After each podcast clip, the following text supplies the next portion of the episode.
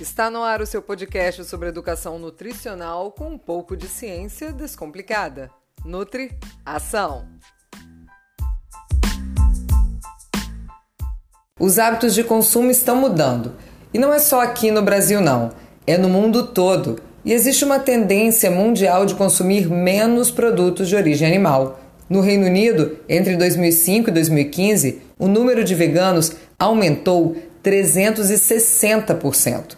Nos Estados Unidos, em apenas três anos, de 2015 a 2018, a população vegana aumentou 600%, segundo a Global Data. Aqui no Brasil, 14% da população se declara vegetariana, de acordo com o levantamento do IBOP realizado em 2018. Isso representa 30 milhões de pessoas que não comem carne aqui no país. Desse total, 7 milhões são veganas, que são pessoas que não consomem nenhum alimento ou produto que tenha origem ou exploração animal. É a nutrição e a saúde aliados aos cuidados com o meio ambiente. E para conversar sobre esse assunto, está aqui comigo Daiane Dan, vegana, influenciadora digital e estudante de nutrição. Olá, Dai, seja bem-vinda. Primeiro eu quero saber por que você decidiu parar de consumir produtos e alimentos também, né? De origem animal. Sim, com certeza. É um grande prazer estar aqui para falar justamente sobre isso. É um assunto assim que me encanta muito. Desde que eu tomei essa decisão, inclusive, foi a partir daí que eu não parei de viver e tentar descobrir formas e métodos, outras coisas, porque assim, quando a gente a partir do momento que a gente decide, a gente tem que correr atrás e cada vez mais ter conhecimento sobre isso. Porque, querendo ou não, é um pouco novo, vamos dizer assim. Por mais que isso, esse tipo de esse estilo de vida ele já existe há muito tempo, mas é algo novo, principalmente entre as pessoas. Falar disso é algo novo. Então é muito importante realmente que a gente esteja aqui hoje para falar sobre isso e como eu me tornei vegetariana, né? Há muito tempo, já mais ou menos uns dois anos, meu irmão já era vegetariano, sempre falou sobre isso, sobre o estilo de vida, já tinha mudado muita coisa, mas eu nunca me atentei muito a isso. E a, a, partir de um dia que me deu um estalo e ele me convidou para ver um documentário e eu vi. É um documentário chamado Terráqueos, é assim que se pronuncia em português. E muito me chocou porque esse documentário ele fala muito é, da realidade de exploração animal. Ele fala especificamente sobre os animais, tem imagens, inclusive, de grandes indústrias, de como é feita essa exploração animal, e aquilo me chocou de uma forma que eu não tinha noção realmente na hora. E foi quando no outro dia eu ainda questionando sobre aquilo, eu falei, não sei, eu acho que dá ainda para continuar a comer carne, isso acontece, mas não é tanto. E eu fui a um churrasco de, dos meus sogros e eu não consegui comer. Eu botei na boca carne e não consegui comer. Aquilo tinha mexido comigo de uma forma tão psicológica, tão profunda psicologicamente, que ali eu decidi, não vou ter como mais colocar isso no meu prato. Então, a partir dali, eu estudei bastante, fui atrás, conheci pessoas veganas também, é, profissionais que me instruíram em muita coisa, livros, documentários, porque cada vez mais, principalmente no meio que a cultura car carnista ela tá tão, tão encrustada, né, tão profunda, que realmente é muito difícil você falar sobre isso. Ou então até mesmo chegar para os seus amigos, familiares que estão acostumados há muitos anos a comer carne e falar que você não vai mais comer, isso realmente é muito difícil. Então, a partir daí, é que eu fui adotando esse estilo de vida e cada vez me encantando mais, porque eu conheci novos sabores, conheci outras formas de impactos benéficos através da minha alimentação e a partir daí eu só venho realmente aprimorando, inclusive tentando é, mostrar realmente para todo mundo ao meu redor que é um dos melhores estilos de vida. Maravilha. Quem também está aqui é a nutricionista Daniele Canal. Afinal, temos um hábito, né? Uma cultura de comer carne. Como a Dai falou, né? Ué, não vai comer mais carne, vai ficar um buraco no seu prato. e ela está aqui, a Daniele, para falar sobre como retirar esse alimento do nosso dia a dia, né? De uma forma saudável. Dani, tem algum grande mito sobre essa ingestão de carne? É, tudo bem, obrigada pelo convite. É um prazer estar aqui falando sobre esse assunto. É, então, sobre é, esses mitos em relação ao consumo de carne, eu acredito que o principal deles é exatamente o que você falou. Será que vai faltar alguma coisa no meu prato? Eu acredito que a nossa cultura tem muita ideia de querer ver a proteína ali no prato, né? Querer identificar, olhar para o nosso prato e saber apontar o que, que é um alimento realmente fonte de proteína. E, e, na dieta vegetariana, eu falei, esse é o primeiro ponto que a gente tem que desmistificar, que é muito fácil suprir a quantidade de proteínas que a gente precisa durante é, o nosso dia é, simplesmente consumindo é, aminoácidos. O que, que seriam aminoácidos? Aminoácidos é o produto é, da digestão da nossa da proteína. Então, assim, a gente consome proteína, digere e isso é transformado em aminoácido para ser absorvido pelo nosso corpo. Então, na dieta vegetariana é muito mais fácil a gente suprir essa necessidade consumindo os, os aminoácidos de forma diversificada, de forma é, distribuída ao longo do nosso dia. Então a gente tem que perder um pouquinho essa cultura de querer enxergar a proteína pronta ali no prato. E sim a gente enxergar que cada alimento que vem da terra, cada vegetal, cada verdura, cada legume, cada fruta tem um aminoácido específico que juntos eles vão formar a nossa necessidade proteica do dia. Eles não estão apenas na carne, né? Não, não estão apenas na carne. Bem, agora a gente conhece alguns termos, né? A gente fala de vegetariano, a gente fala de vegano. E aí, Dai, explica então qual é a diferença. Tem o vegetariano estrito, né? Sim, é, a partir daí é, do, do, vegetarianismo surgem várias linhas, né? Mas é muito importante as pessoas realmente esclarecerem é, sobre a real diferença do vegano e do vegetariano. Porque, por causa de uma cultura até americana, por causa de umas expressões americanas, e comercialmente também, é mais fácil você diferenciar o vegano do vegetariano. Porque se você vai num cardápio de um restaurante, por exemplo, você vai encontrar, vamos dar um exemplo, um hambúrguer vegano é um hambúrguer que não tem nada de origem animal, que seja ovos, leite e seus derivados. Já um vegetariano vai conter, que seja ovo ou leite derivados.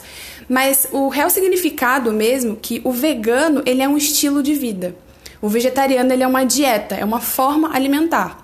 O vegano ele não vai usufruir de nada, ele não vai usar nenhum produto, nenhum cosmético, nada que tenha ou envolva exploração animal. Então, que seja uma bolsa de couro, um sapato de couro ou um, um travesseiro pena de ganso, tudo isso envolve uma exploração animal.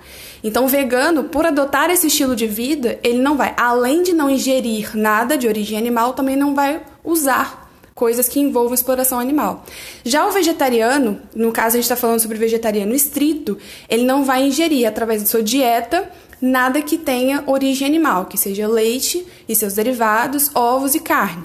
Aí a partir daí, eles é, foi criado várias linhas que são os ovolactos vegetarianos, os ovos vegetarianos e os lactos vegetarianos. É até bacana por um lado, porque as pessoas elas, é, principalmente as que estão em transição, elas se encontram nesses grupos, né? Ah, estou na transição, então ah, hoje eu sou ovolacto vegetariano, mas daqui a pouco eu vou ser um vegetariano estrito. É uma forma também de se encaixar essas pessoas ao longo da transição. O ovo lacto vegetariano ele não come nenhum tipo de carne, mas ingere ovos e leites derivados e os outros assim sucessivamente. Então foram são linhas que foram criadas para realmente estipular essa diferenciação e ajudar também as pessoas a se encontrarem na transição. Vou dar mais alguns dados aqui, tá? Só no estado de São Paulo, em 2017, 2 mil toneladas de carne deixaram de ser consumidas em escolas e no programa Bom Prato, que oferece refeições saudáveis para a população de baixa renda.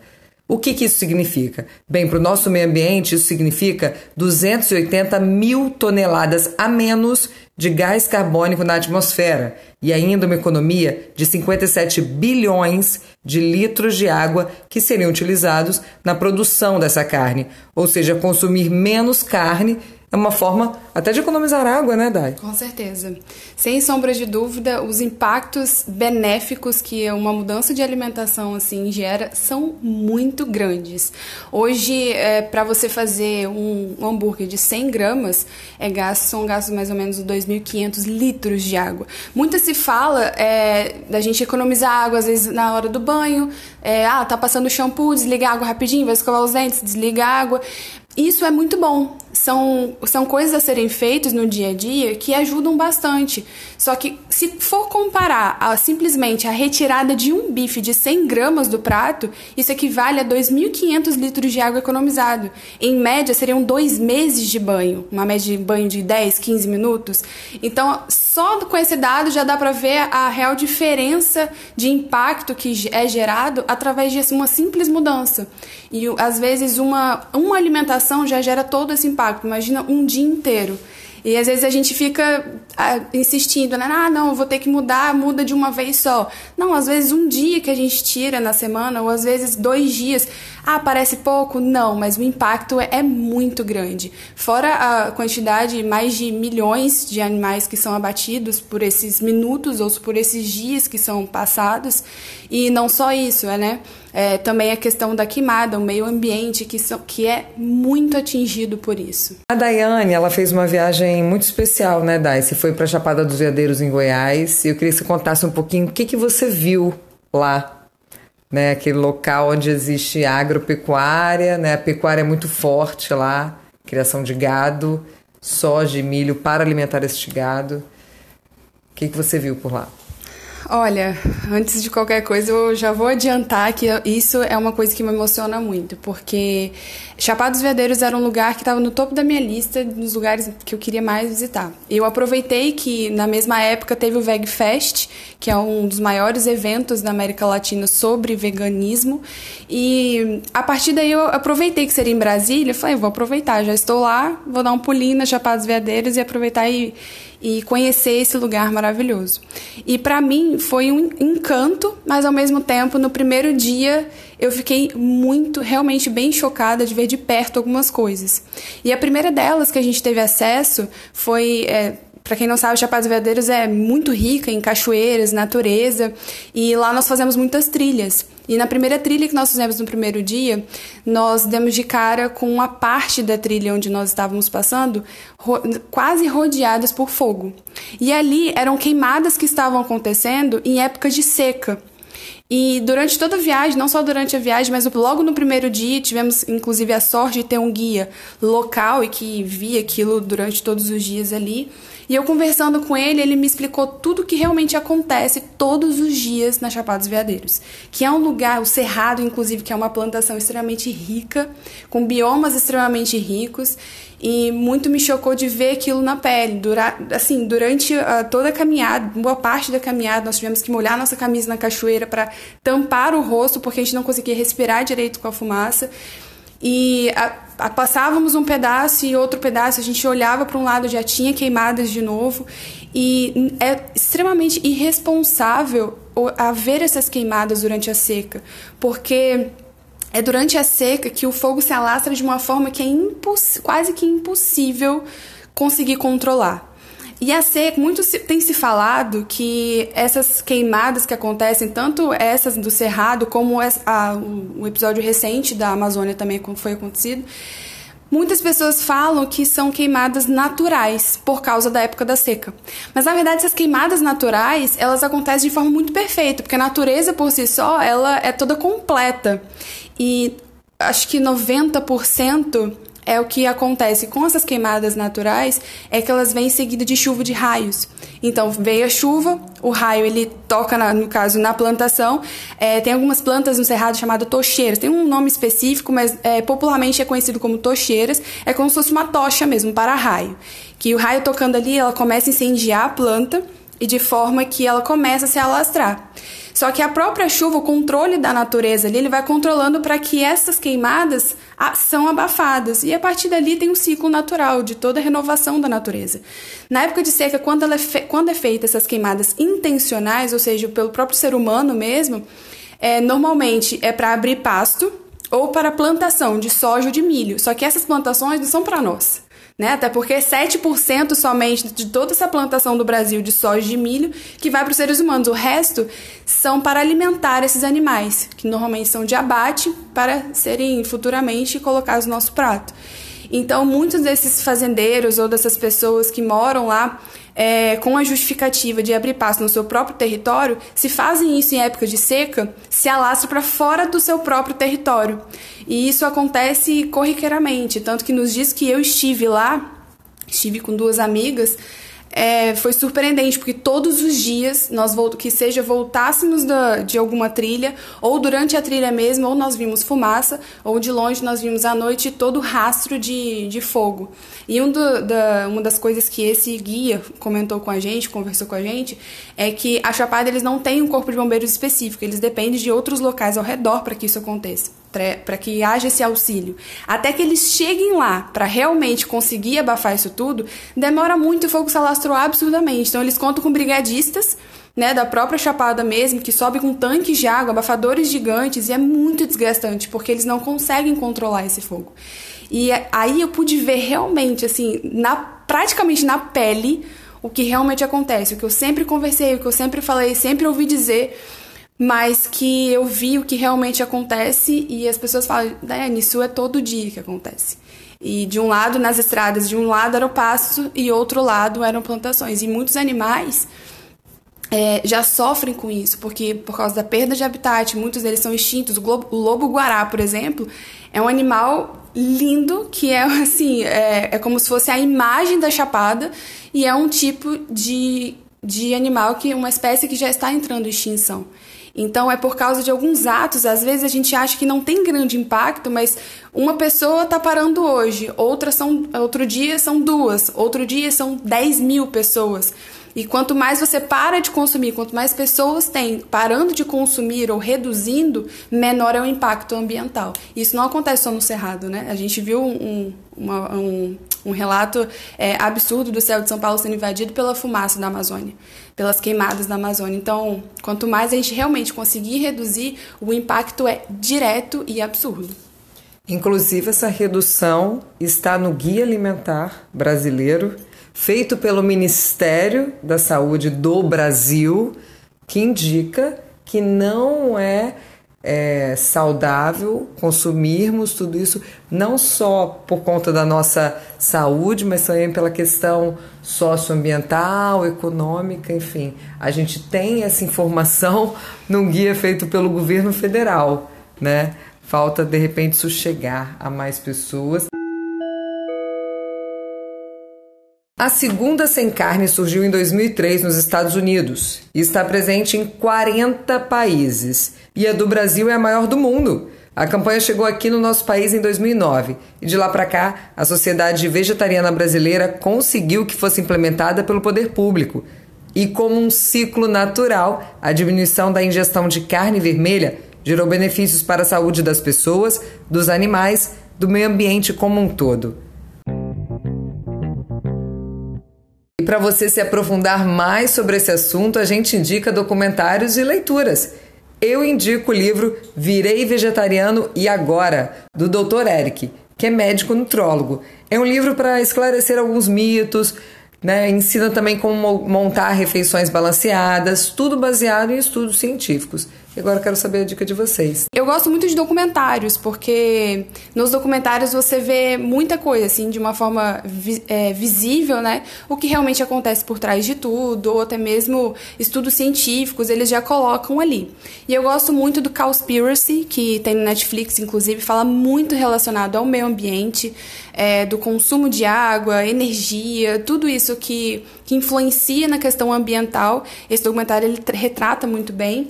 E relacionado aos animais, eu gosto muito, por mais ser um pouco mais pesado, muitas pessoas não gostam de ver, mas foi o que me tornou vegetariana, vou dizer assim, é o Terráqueos, que não tem no Netflix, mas na internet a gente já encontra esse documentário. E como a Dani bem falou, relacionado à nutrição, saúde, eu gosto, gostei muito do The Game Changers, que realmente é muito bom. Agora, livros, como você citou, Adri, ele é muito importante, Dr. Eric. Um outro também voltado mais para nutrição de forma bem didática é o Alimentação Sem Carne. Outro também que eu gosto é Libertação Animal, que é bem interessante também. E além disso, profissionais que eu gosto muito de seguir nas redes sociais também, que compartilham conteúdo direto, novidades no mercado vegetariano, que é a própria Sociedade Vegetariana Brasileira, que inclusive no site deles tem uma explicação maravilhosa e bem didática sobre tudo, sobre esses impactos, dicas, receitas, inclusive. Então é muito interessante, vale a pena não só seguir nas redes sociais, mas entrar no site deles também, que é a Sociedade Vegetariana Brasileira, que vai valer muito a pena também. Fora isso, além desses, é só jogar no Google que você vai ver muita coisa aí surgindo nova que realmente vale muito a pena ver. Pois é, a gente viu um pouquinho do que é ser vegetariano, ser vegano, dessa ligação da nutrição com o meio ambiente. E aí você pode agora ver um pouquinho de filme, tem Netflix, tem no YouTube, ler uns livros, se interar mais sobre esse assunto e a gente fica por aqui.